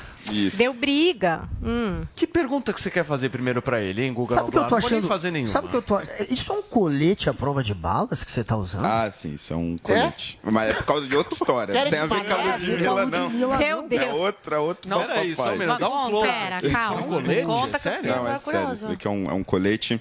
Você quase conta- tomou um tiro já, né? É, eu quase tomei um tiro na, No na gabinete, Câmara Municipal né? em 2018. Sim. E agora, esse ano, eu fiz uma denúncia de esquema de corrupção envolvendo emendas parlamentares. Eita. E o sujeito que eu denunciei tem envolvimento com crime organizado. Como eu não posso participar do programa de proteção a testemunhas, que exigiria anonimato, mudança de nome, etc., e eu sou uma figura pública, eu tenho que usar colete e andar com escolta. Mas você... Super tranquilo, hein, Holiday? A vida? Super, super de boa. vida E aí você resolveu bater esse papo com a Ludmilla também. Mas se você comprou Pra esse bater em todas as bases, curiosidade, você Sim, comprou? sim, esse daqui é, é meu privado. Você gastou seu dinheiro próprio para comprar? Exatamente. Beleza. Olha, é, tem essa história aí do Holiday, vocês, tá- vocês já entenderam, ele está querendo processar a Ludmilla porque ela fez um L num show. Agora diz o STF, a jurisprudência, portanto, do Superior Tribunal Federal, do principal tribunal do Brasil, dizer que é também assegurado a todo cidadão manifestar seu apreço ou sua antipatia por qualquer candidato. Garantia que, óbvio, contempla os artistas que escolherem se expressar por meio do seu trabalho, um posicionamento político, antes, durante ou depois do período eleitoral. Não se extrai impedimento para que um artista manifeste seu posicionamento político em seus shows ou em suas apresentações. O STF foi claro ao dizer isso. Portanto, essa sua ação contra a Ludmilla, ela não tem um caráter de alguém que quer censurar um artista exatamente por esse artista ter feito um gesto favorável ao Lula, que é seu adversário. Ô, Guga, você precisa prestar mais atenção no, no conceito da ação mesmo. Não tô querendo que a Ludmilla seja calada ou impedida de fazer, seja lá qual for a letra, ah, com os dedos da mão dela. O que eu tô questionando é, ela recebeu 222 mil reais que poderiam ter ido para hospitais públicos, que poderiam ter ido para creches. Inclusive, nós temos diversas crianças sem vagas em creches hoje na cidade de São Paulo. Dinheiro que poderia ter ido para segurança pública, para guarda municipal, para municiamento, para monitoramento da cidade, foi para o bolso dela para fazer campanha para o Lula. O que eu estou questionando é este dinheiro público que ela recebeu para fazer campanha. Vamos lembrar, não foi uma apresentação privada, foi durante a virada cultural. Foram 222 mil reais que saíram do IPTU, que saíram do ISS, dos pequenos empresários, dos moradores da favela, para sustentar as riquezas da Ludmilla enquanto ela paga ali de, de, eh, de propagandear a campanha do, do ex-presidente Lula. Então, assim, isso é um absurdo. O dinheiro público não serve para isso. E digo Olha, mais. Mas ela há um fez um modus show também, operandi. né, o- o- Não, não, Ela não. fez um L, mas Ela pode ter aí. feito um, um L, mas ela Mas fez um show aí. pela qual ela foi paga. Sim, mas ela Quem pa- utilizou aquele momento, ela utilizou aquele show para fazer campanha. Toda a estrutura Quem pagou o show do foi show o foi PT? feita para aquilo. Foi o PT que pagou Foi a pelo show? prefeitura A que pagou o prefeitura show. é ligada ao PT? Mas a prefeitura não pode pagar para o sujeito fazer A campanha eleitoral. pagou mais O de dinheiro 30 público shows. não é para isso. Você vai pedir para reaver todos ou só o da Ludmilla? Os outros fizeram campanha eleitoral? Se Ela- fizeram, tem que reaver. Segundo o STF, como eu já li aqui, segundo o STF, se A, a jurisprudência que você leu não tem nada a ver é sobre a ação que eu eleitoral. coloquei. Não Você tem tá absolutamente que- nada a ver. Mas ela falou. Lula. A distinção é que ela recebeu dinheiro público para fazer dizendo- campanha Mas ela, eleitoral. mas ela, ela Isso é verbalizou. ilegal. Não tem quero nada a ver com a apoio, jurisprudência ela verbalizou o STF. A apoio. jurisprudência do STF diz que você pode se expressar contra Não artista. com dinheiro O público. dinheiro foi pago por um grupo que não é ligado ao PT. Foi Você pago não- pela você prefeitura, não o grupo é a cidade inteira, isso são é- todos os Isso paulistanos. não é todos pagaram isso por não aquele show. Ó, e nem todos são petistas, vou- nem só- todos vão um votar detalhe. no Lula, e nem todos querem pagar uma artista que não tem vergonha na cara e que faz campanha aqui. com dinheiro público. Tá é óbvio que, que você trata. tem um problema com a Ludmilla. Se não, tenho fosse a Ludmilla fazendo campanha nem ele, você acabou de atacar a Ludmilla. Já dancei música da Acabou de Ludmilla na balada. Calma. Só um minuto. Parece pessoal. Acabei de entrar no dicionário Aurélio. São 5.440 palavras que começam com L. É, então, é. Tá. É. 5.440. Ele quer Mas ela subir- tinha uma bandeira vermelha. Não, mas olha, É. Paulinho, Paulinho. Isso é um dado importante. Mas a O- bandeira mas ela- do PT no fundo é É outra a última vez que eu falo que eu tô monopolizando, mas é importante Muito. que a Tá Ludmilla a Adriles. saiba Eu que ela não. não precisa se justificar. A lei está contigo. Quem Ela está, precisa quem se justificar precisa, porque a justiça quem vai tá fazendo, pedir vamos ser honestos, quem está Temos fazendo um campanha aqui. política é o Holiday em cima de você. Ô, Fernando, é, deixa eu te fazer uma pergunta. Você falou exatamente que ela estava fazendo campanha, o Guga falou da manifestação colocada pelo STF de simpatia ao candidato. Qual é o limite subjetivo de entendimento de o que é campanha e uma manifestação de simpatia ao candidato? Exatamente. O Bolsonaro faz as motocicletas dele com algum dinheiro público para reforçar a sua segurança e fala que é uma marcha para Jesus. Todo mundo sabe que é algum tipo de pré-campanha.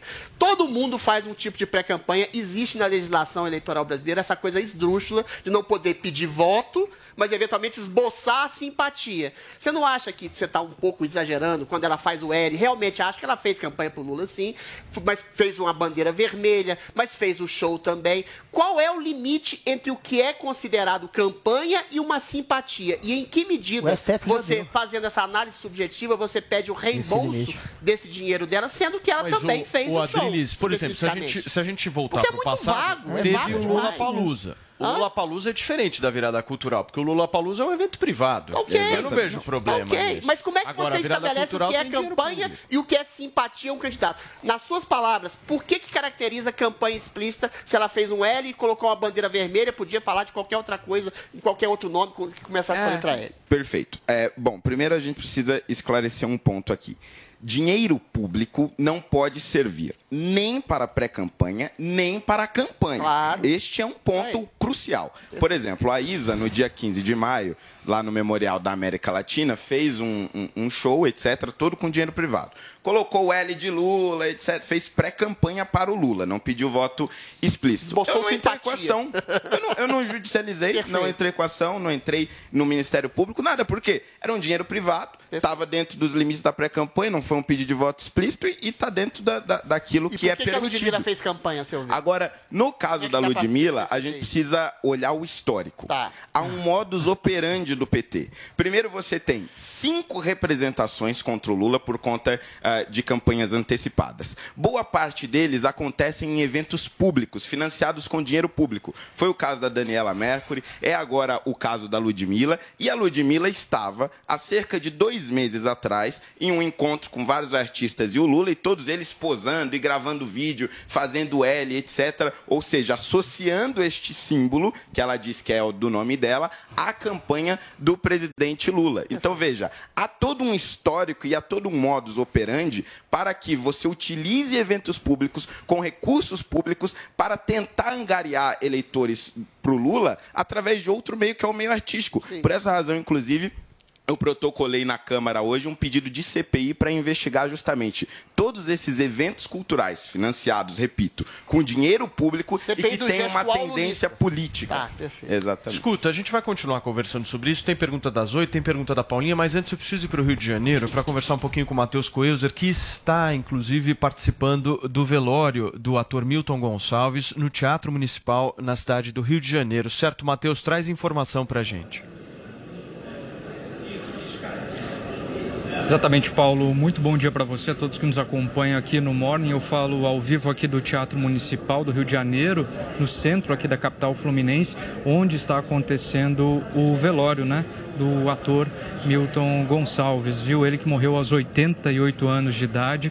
Segundo as informações dos familiares, ele estava em casa, sofreu um AVC em 2020. Em decorrência disso, ele acabou falecendo, viu? O velório começou por volta das nove e meia da manhã. Quem nos acompanha por imagens pode ver a movimentação aqui. Toda a imprensa, artistas, atores vieram dar o último adeus a Milton.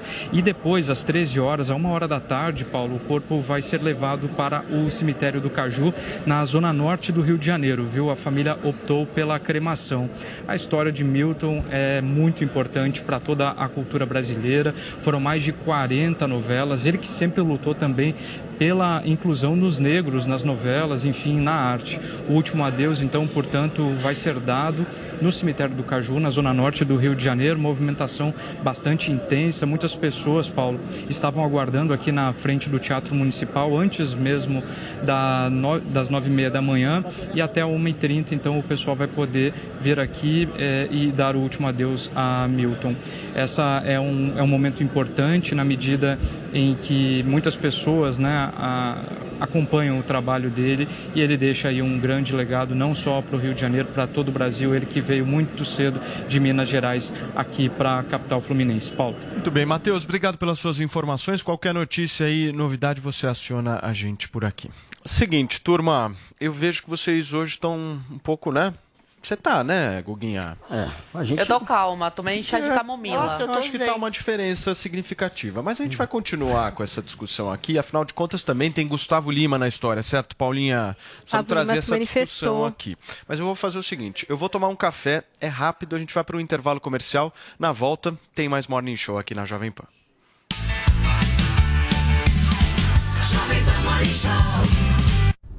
Nesta semana, a Fabi Saad conversou com a ginecologista Marcela McGowan e a psicóloga e sexpert Tati Presser.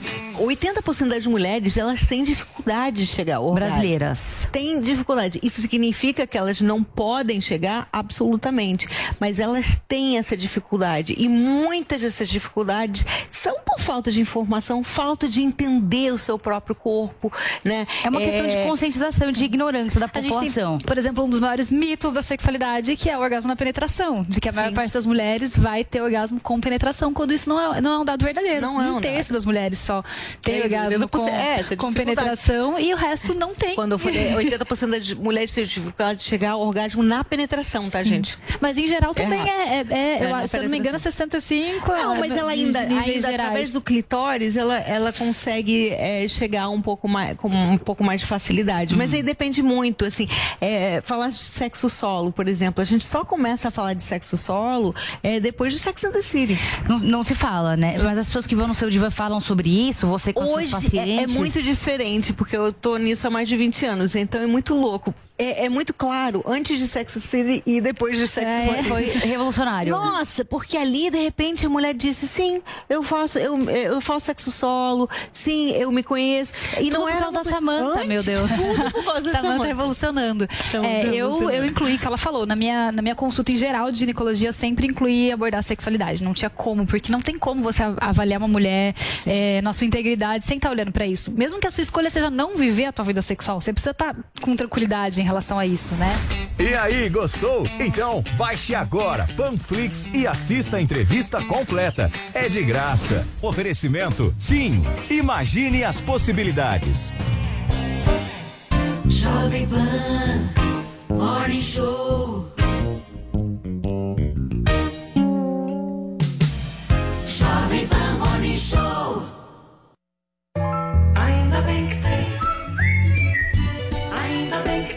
Dos namorados é nas lojas 100. Escova rotativa Mondial Alisa Escova e Modela. Nas lojas 100, só 198 à vista. Ou em 4 de 49,50 por mês, sem juros. Aproveite! Aparador de bigode e barba Philips One Blade. A prova d'água e lâminas duráveis. Nas lojas 100, só 148 à vista. Ou em 4 de 37 por mês, sem juros. Ainda bem que tem. Loja 100. Viver é bom, encontrar os amigos é bom, sentar em volta da mesa é bom, viver além do comum. Aqui no Barbacoa é assim. A melhor mesa de saladas que tem. E o sabor da carne vai além. Barbacoa, muito além da carne. No Itaim, Shoppings Day Day em Morumbi ou na sua casa pelo iFood. Só no Barbacoa. Jovem Pan. No Fórum Mitos e Fatos, Jovem Pan discute o debate sobre a modernização do sistema elétrico brasileiro. é que a gente possa sim dar a oportunidade de quem quiser ir para um ambiente livre poder ir. Assista a íntegra do debate no canal Jovem Pan News no YouTube e na Panflix. Patrocínio Abrade. Abertura do mercado de energia tem que ser bom para todos os brasileiros. Você ouve a melhor rádio. This is my radio station. Jovem Pan.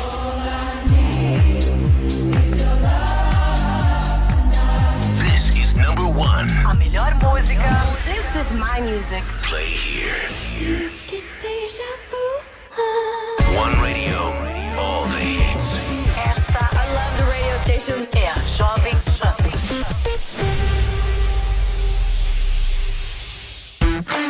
filhos gostam de games? A criançada passa muito tempo conectada e esse tempo pode ser otimizado para o ensino. As crianças vão dominar a tecnologia enquanto jogam, com o curso Programação e Produção de Jogos para Crianças. A programação está presente nos apps, sistemas, sites e muito mais. Eles vão desenvolver a lógica, resolução de problemas com agilidade e garantir uma vaga no mercado de trabalho. Entre na newcursos.com.br. N-I-U thing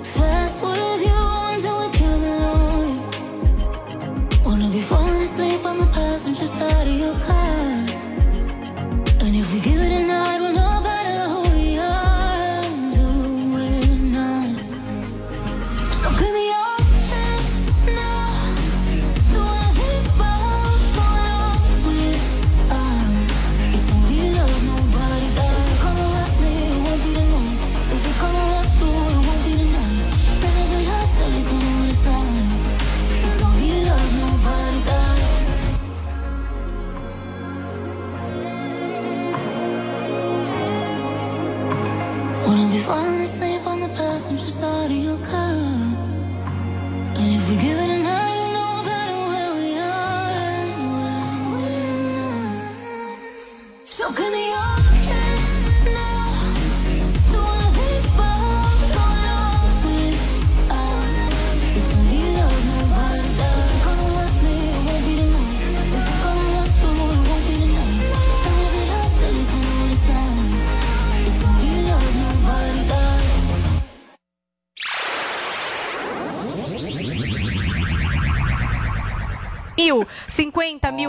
mil que acabem girando o turismo da cidade?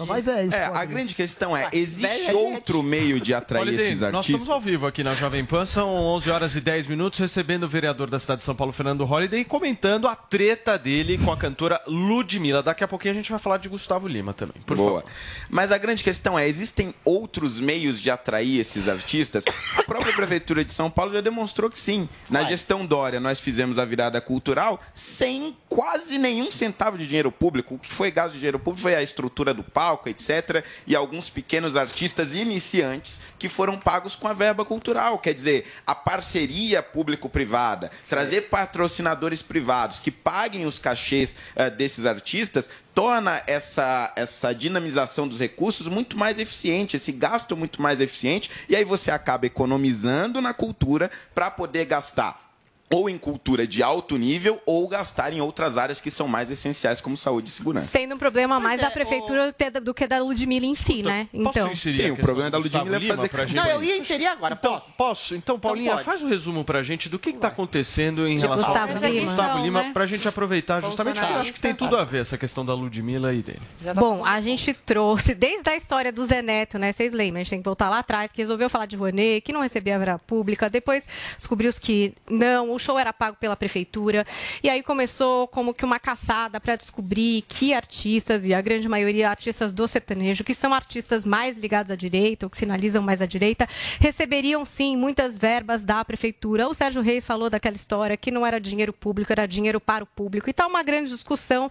E o Gustavo Lima tinha dois shows marcados em pequenas cidades, em Roraima e também no interior de Minas Gerais, com o cachê dele, que é um cachê alto, mas é o cachê que ele recebe, né? 1 milhão e 200 ali, no outro também um cachê bastante alto, 800 mil. Isso acabou é, movendo o Ministério Público a pedir esclarecimentos. Ontem a gente trouxe o caso do Gustavo Lima, é, dessa questão de que talvez a empresa dele já tivesse recebido 600 mil de uma prefeitura, a prefeitura negando, dizendo que cancelou o show e que o artista não receberia nada. Enfim, uma grande confusão. O Gustavo Lima não tinha se pronunciado e ontem ele resolveu falar. Inclusive, ele se emocionou muito. Ele fez uma live, tem cerca de 20 minutos, está no perfil oficial dele do Instagram para quem quiser conferir. Eu separei um trechinho aqui do que ele quis dizer para os fãs e para o público.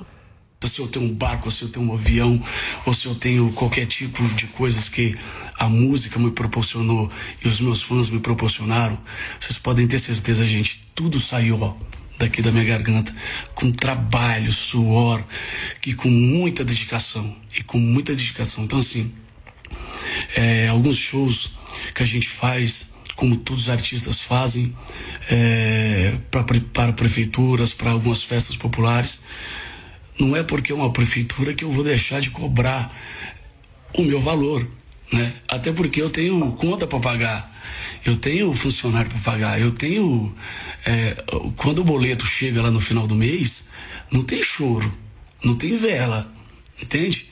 Se é dinheiro de prefeitura, que eu acho que é uma grande parte para valorizar a arte, para valorizar os talentos do Brasil, não é porque a gente faz música que a gente não deve, às vezes, receber um valor é, significativo e um valor justo. Se eu custo um, não é pela prefeitura que vai me pagar é, meio. Então, assim, todos nós temos conta para pagar, seja para a prefeitura ou seja para para shows privados. Eu sou um cara que faço pouquíssimos shows de prefeitura, sabe? E quando a gente, às vezes, ainda faz algum, é, a gente é massacrado como se fosse um bandido. É nesse lugar que ele ficou bem chateado mesmo de estar sendo julgado como bandido, como tá fazendo alguma coisa ilegal. Então ele fala que ele faz 100% as coisas dele às claras, que tudo que ele tem se deve ao talento que ele tem e é o preço que custa e o preço que custa é o preço que ele cobra. Enfim, é uma live ali onde ele se emociona no final, ele chega a chorar. Inclusive nessa live o Zé Neto entrou botou lá um comentário. Ele falou assim, ó, cara, quem tem que dar satisfação sou eu, irmão, estou atravessando uma fase ruim. Sou seu irmão, não precisa se explicar, joga pra mim, irmão. Não tem nada a ver com você, não precisa explicar nada. E a gente tinha trazido também esse ponto de que o Zé Neto está sendo meio mal visto, ao que parece, dizem as fofocas, por todo esse grupo de sertanejos que agora está no escrutínio do pessoal, né? Que fica abrindo lá para ver quem que a prefeitura vai trazer, quanto pagou, quem que pagou. Então tá aí todo esse é, problema que tem a ver com a verba da prefeitura, que é exatamente Ô, também o que o Paulinha, Holiday O está grande aqui culpado falando. dessa história é o Zé Neto. O Zé Neto Provocou, jogou né? Queimou o filme.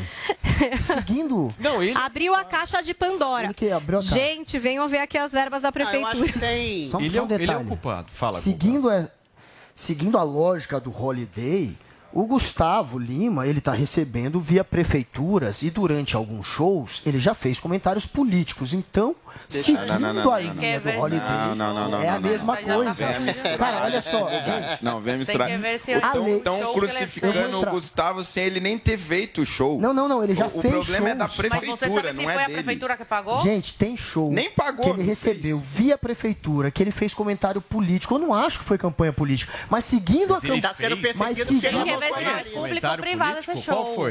Ele fez ataque contra comunismo, ele já fez. Não, mas show privado. Já fez, na, nesse show específico. show, Então, tem que é shows que privado foram pagos já. Ah, mas o cara pode fazer opinião sobre o que ele não, quiser. Já falou. Ele pode dar opinião sobre o que ele referindo ao É esse o ponto. que público. É, galera, Calma, é, mas- deixa eu só ir pra, deixa eu ele só tá falar. misturando tudo Esse é o pra criar ponto. Ah, Gente, o cara esse é o o ponto. que quiser o cara pode que falar o que quiser. A Ludmilla não foi paga com dinheiro do PT. Não, é o diferente. PT Fazer tem campanha com dinheiro Para, deixa eu falar, deixa eu explicar. público é outra coisa. Ela, o- você receber via prefeitura, como você recebeu para fazer. O, a- a- o evento cultural aqui de São Paulo, Ele você falou do lá. Bolsonaro nesse evento. É a mesma coisa. Não, mas ele Fez não o evento. ele não Eu não- fez o evento. Teve tá evento já que ele Tô evento. falando do passado. né? Luca, mas você tem que comprovar se foi público ou privado esse show, Mas cara. qual afirmação Cara, aonde, que contexto, que fazendo. Não, é você. Gente, eu tô querendo é dizer o seguinte. Vocês Acho estão muito confusos, ninguém Tá tá, entendendo confuso, nada. lógico. É, Nem não dá, todo mundo grita. Gente, tá Eu pior não que um sei mais show. qual show é. É, tô É, não, ele terminar. falou. Teve um show. é. Só porque ele é bolsonarista. ele não não pode ser bolsonarista Ele é condenado. Calma, É, gente, calma. Eu não, o que eu estou querendo dizer é o seguinte: é comum você receber shows de prefeitura e é comum você fazer comentários políticos. Já aconteceu. É comum, mas você tá a acusando alguma uma coisa. Eu não estou um acusando de nada, eu estou dizendo que isso é comum. E a Ludmilla, o que ela fez é algo corriqueiro. Se ela tivesse é recebendo via o PT, como recebeu a Daniela Mercury, porque pediram por emenda parlamentar um- uma parte do dinheiro que ela recebeu, faria sentido. Mas se ela está recebendo por uma prefeitura que sequer é petista, é oposição ao PT, o PT é oposição a essa prefeitura, e ela faz um L com umas cores do PT atrás, ela podia até gritar Lula livre. Isso não é Vamos lá. campanha, isso não Guguinha, seja campanha. Onde o STF diz que você não pode, recebendo via alguma prefeitura, se posicionar politicamente. Não pode STF. para o prefeito. Não existe Para o prefeito jurisprudência existe STF. Não jurisprudência. existe. A de- Neste a caso, não. Existe, eu li aqui para Campanha você. com dinheiro público, Eu li não aqui para Só você. se for do fundo partidário. Você pode se Vamos posicionar lá. desde que você não receba só dinheiro do partido. Ô Guguinha, Essa só é a jurisprudência. Cima do Gustavo é Lima por conta do Zé Neto. Se Olha, Zé o Gustavo Lima tá falado passando o que ele faz com os outros. mesma. Por que que ele Gustavo Lima nunca falou nada de Da Lei Rouanet. O Gustavo da Lei Lima Rouanet? não. Gustavo Nunca Lima não. falou da Lei Zé Rouanet? Neto. Zé O Neto. Gustavo Paulo, Lima. e outra tá coisa. Gustavo Paulo, Lima tem tá cantado. misturando Não, tudo. e tá tem muito artista que recebe Zé a esquerda, falava direita, centro. Tem É, é, muitos artistas Zé que recebem e não acontece o que está acontecendo com ele. artista num show privado ou num a show particular, é tá ele tem o direito de expressar simpatia por algum candidato, por algum partido. Ele tem o direito de estabelecer uma afirmação ideológica. É claro que o Gustavo Lima está sendo perseguido porque todo mundo diz, sabe que ele é um É, bolsonarista. tão então, eteriamente, ele está sendo atacado. Agora, tem uma diferenciação muito clara entre a crítica do Zé Neto, por exemplo, à lei do Rouanet, e aos shows privados, públicos, que são pagos por prefeituras. A lei Rouanet, você pode pegar a grana Isso. e superfaturar o que você está fazendo. Você pode Aí colocar o show no seu... também. Peraí, calma. É, Calma é lá, tá calma lá. Bilheteria. É Deixa eu mesma terminar meu comentário, Paulo. Você pode pegar, sei lá, 200, 300 mil, engolfar aquilo no, no- no seu dinheiro e falar que você gastou em restaurante, em hotel, em viagem. Você pode ter modos de, de, de, de superfaturar muito. Você tinha um limite de 60 milhões para você pagar público, para você pagar eh, material, para você pagar eh, empregados. Ou seja, a possibilidade de malversação do dinheiro público, a Lei Rouanet, é muito maior. A questão do dinheiro Não, público pago para artistas para fazer shows pontuais em prefeituras é mais da ordem da moralidade. Eu Não, acho não que é, existe é uma ilegal. questão muito complicada no seguinte dinheiro de sentido. educação. Quando um município gasta, sei lá, 10% Uai, a turma da do seu orçamento com 1 milhão e Eles 200 também mil para pagar o Gustavo Lima. Deixa eu também. falar, gente. Para pagar o. Gustavo Lima e sua equipe. Isso não é uma questão que é, que, que- que é de corrupção. E nem o Gustavo Lima deve saber qual a origem disso. Mas assim, você pode realmente tirar dinheiro de educação, de saúde, de investimento em infraestrutura para dar num show. E aí você pode ficar com caixa no vermelho e, eventualmente, dar problemas para o município. E aí eu quero fazer uma pergunta direcionada ao nosso querido Fernando Holiday. Só antes Tem da sua como... pergunta, posso só, só fazer um contraponto nessa sua fala? Ah. É muito mais superfaturável um show de prefeitura do que o da Lei Óbvio que é. Você indica onde Não, vai mas o aí a questão, ó, não, a questão Você é tem Holiday fazendo a diferença- conta. Peraí, peraí, Paulinho. nada. Paulinho, Paulinho, presta atenção. É a muito diferença mais, que eu sabe por quê? coloco... Não, deixa eu só te explicar por que, Tá, que é então mais porque superfaturável um show de prefeitura do que o da Lei Rouanet. Porque o valor de um show, Eu ele não é o tá metrificável. Eu Se sei, eu eu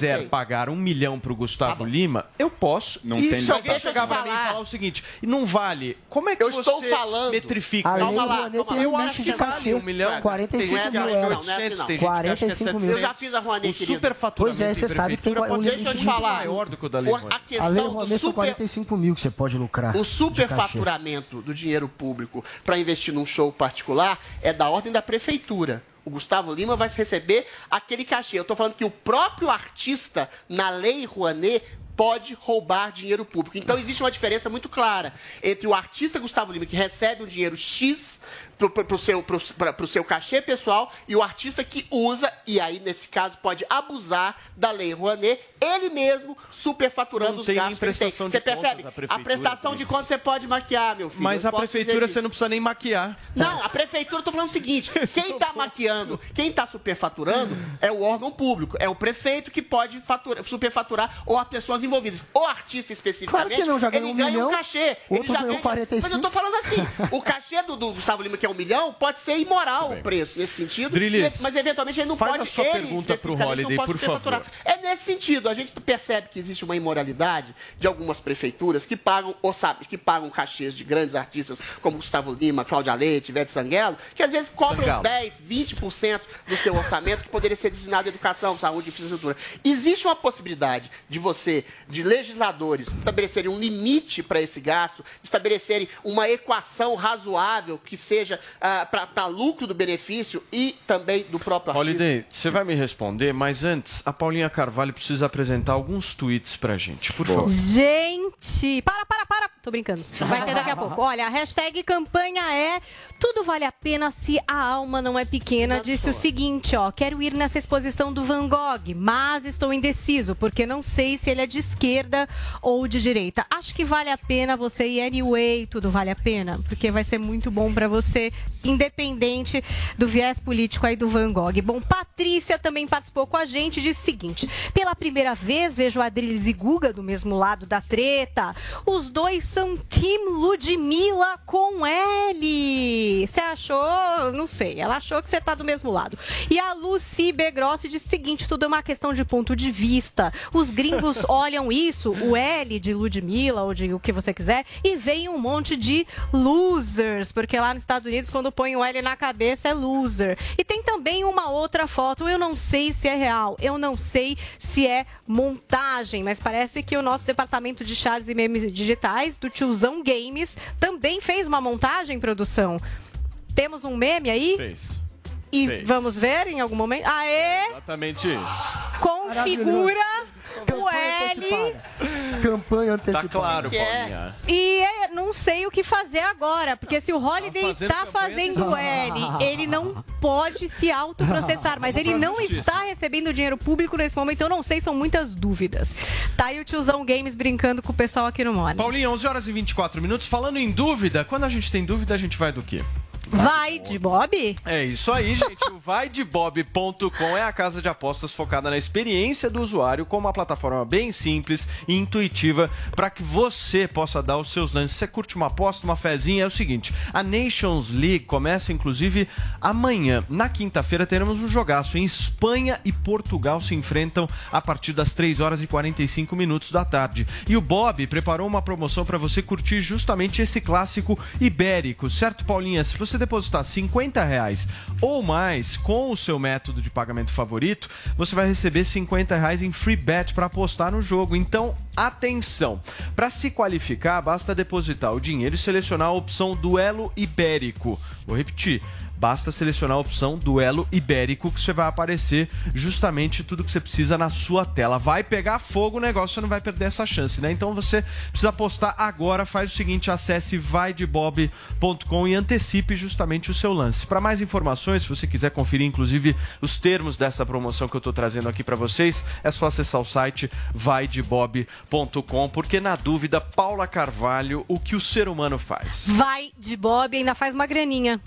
Muito bem, Drilinho, temos Fernando Holliday no programa de hoje, mas Teremos. aqui é assim, a gente repete a pergunta. Faz a sua pergunta, por Não, favor. minha pergunta é muito simples. A gente está devendo a imoralidade dessa distribuição de dinheiro público para artistas. Não é culpa do artista, mas às vezes o prefeito dá uma superfaturada, joga 2 milhões, que é 10% do orçamento. Eu queria saber dele, como legislador, se pode haver a possibilidade de uma lei que pode limitar esse gasto exorbitante das prefeituras com artistas. Aí é local a lei, né? Um minuto, Fernando Holliday, por favor. Você é local. vereador, inclusive. É, e depois deixa eu fazer uma que eu não fiz. Mas vai, vai curtinha. Não, tá, joia. É, não, inclusive acho que nós devemos fazer essa limitação. Eu tenho um projeto de lei para que isso ocorra na Câmara Municipal. E só uma curiosidade bem rápida. O esquema que eu denunciei de emendas na Câmara Municipal e gravei com autorização da Justiça era exatamente isso. Você enviava emendas para evento cultural e voltaria para o meu bolso em tese 40%. Então, assim, isso é extremamente comum. Eu tenho um projeto para impedir que isso aconteça, fazer um limite.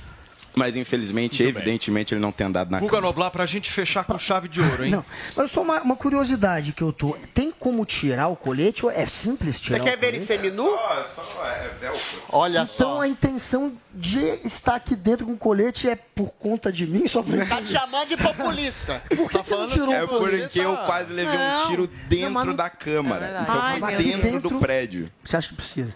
E você dorme de colete? Não parece. Eu achava que dentro da Câmara não precisava. Reaça, Isso não é porque vai querer você- te matar, não. É, Isso não é porque você quer se apresentar assim, talvez por eleitor. Pô, eu tô levei um tiro. Você tá Tô chamando isso. ele de oportunista no final do programa. Eu levei dois Cara, tiros. atiraram na- Não, é verdade, eu Dois disso. centímetros da minha aqui cabeça. Pelo amor de Aqui Deus. Mas você dorme de colete? Foi dentro da Câmara. Não, aqui dentro da Que deveria ser mais seguro ainda. você suspeita a. Paulinha. Olha, Eu? Tá canhoteira aqui, os canhoteiros aqui. tá Nossa, que horror, hein, Adriles? Vou te processar, amor. O tá Holiday já dentro, pode me ajudar, ele é bom de processo. você tá com cara de candidato mesmo. Como ele é candidato. Pré-candidato. Pré-candidato. Senão eu que vou ser Tá processado cara. depois. Muito bem, vereador, muito obrigado por ter vindo, viu? Eu que agradeço. Como é que faz Quem o nos F com o assistiu, dedinho? me acompanha lá nas redes sociais, hein? Espero vocês. Muito bem, vamos terminar o programa, gente? Faz o F com o vai todo dedinho mundo, aqui, ó. Todo mundo, vamos, vamos, Como é que é o seu gesto? Como é que é o F? Eu não né? vou fazer, não. Ah, Nossa, aí não é F, você é A, pô. Entendi. L de Martinez, Ludmilla. um beijo pra você, Cubaninha. Até amanhã, a gente se vê. Tchau, Paulinha. Tchau, amor. Aquele abraço, hein? Valeu, Lud. Tchau, Guguinha. Parabéns aí, viu, pelo você trabalho. parecer, Tchau, você é comentarista. Holiday. Comentarista em Valeu, sempre. A gente. gente se vê amanhã, turma, com gestos, sem gestos, às 10 horas da manhã, ao vivo na Jovem Pan News. Vamos ouvir um sertanejo agora pra gente terminar no clima? Ainda não me chame de bebê, porque era assim que. Você ouviu Jovem Pan Morning Show. Oferecimento Loja e 100. Mas Loja e 100 tem Agora 11h31, um, bom dia.